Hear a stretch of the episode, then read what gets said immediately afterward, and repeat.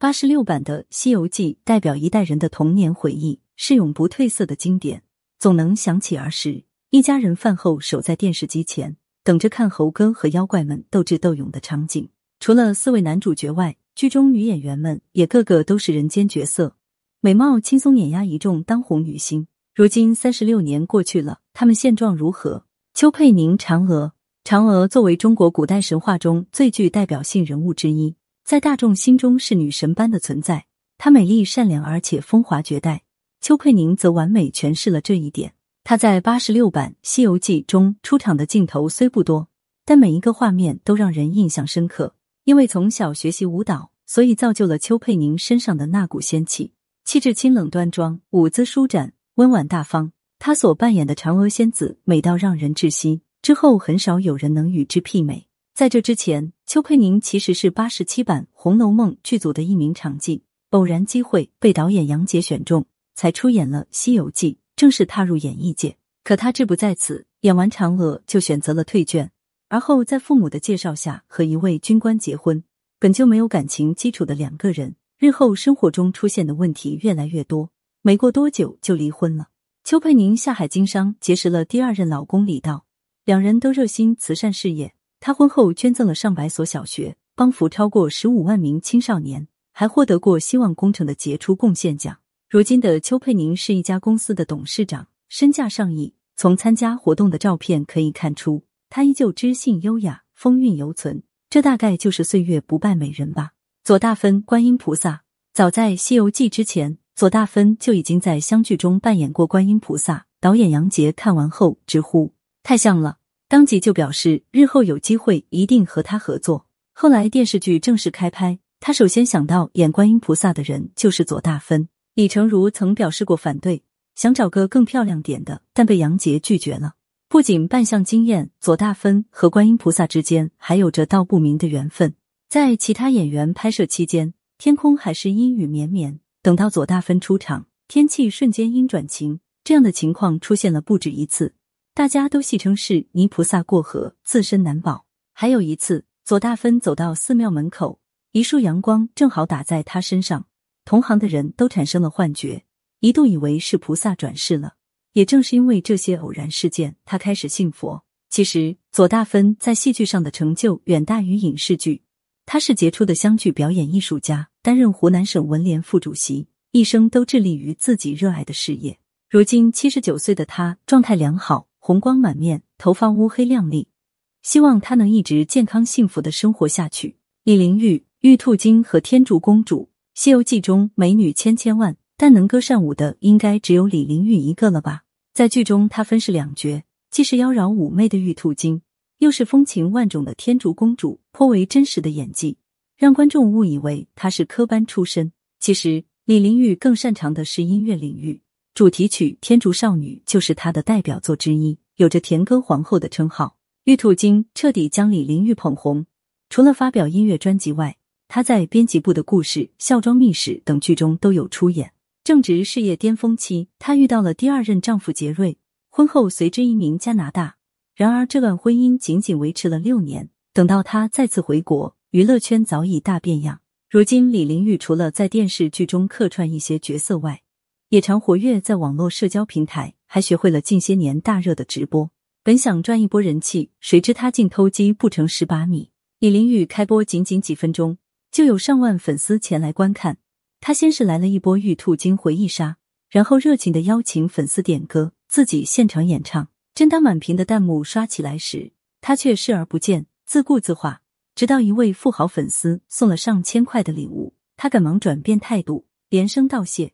献上一首《美人吟》，这一变脸行为被网友吐槽吃相难看。近些年来，直播翻车的老艺术家不在少数，希望李玲玉能够谨慎行事，别因此丢了好口碑，不值当。朱琳，女儿国国王，女儿国国王和唐僧的情感戏是八十六版《西游记》的经典桥段之一，也是最能体现唐僧人味的部分。那种想爱却不敢爱的克制，被徐少华展现的淋漓尽致。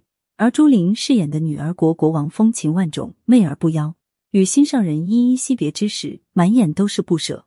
因为演得太过投入，外界频传两人绯闻，说是朱琳暗恋徐少华，并为他单身了二十年。其实双方早就各有家庭。朱琳和二婚丈夫于二零零五年步入婚姻殿堂，婚后两人坚持做丁克一族。一直以来，他们都十分低调，不常在公众前露面，但感情和睦，彼此恩爱。如今六十九岁的朱琳自由洒脱，随性自然，无儿无女也不遗憾。闲暇时和爱人四处旅游，遇到美景就用照相机记录，这是把生活过成了诗吧。何晴连恋，何晴是在拍完少林俗家弟子坐火车返乡的途中被杨洁发现的。她和六小龄童当时正好坐在对面，看着这个娇俏的姑娘，便直接邀请她参演《西游记》。拍摄期间，何晴父亲因病离世。连见老人家最后一面都没赶上，这成了他心中永远的痛。在连连后，何晴还出演了《红楼梦》中的秦可卿，《三国演义》中的小乔，《水浒传》中的李师师等剧，直接凑齐四大名著，成为一代古装女神。演艺事业一帆风顺，她的情感生活却异常坎坷。和演员刘威有过一段五年恋情，之后嫁给了许亚军，生下儿子许和。然而。这段婚姻持续了不到三年，就以离婚告终。前夫许亚军不久后娶了第四任妻子，他却始终都是孤身一人。五十二岁那年，在拍摄《女医明妃传》期间，何晴被确诊脑瘤，好在发现及时，经过治疗，逐步恢复健康。可能是有过遗憾，懂得了珍惜，所以他现在更多的时间是陪在家人身边，极少在荧幕前亮相。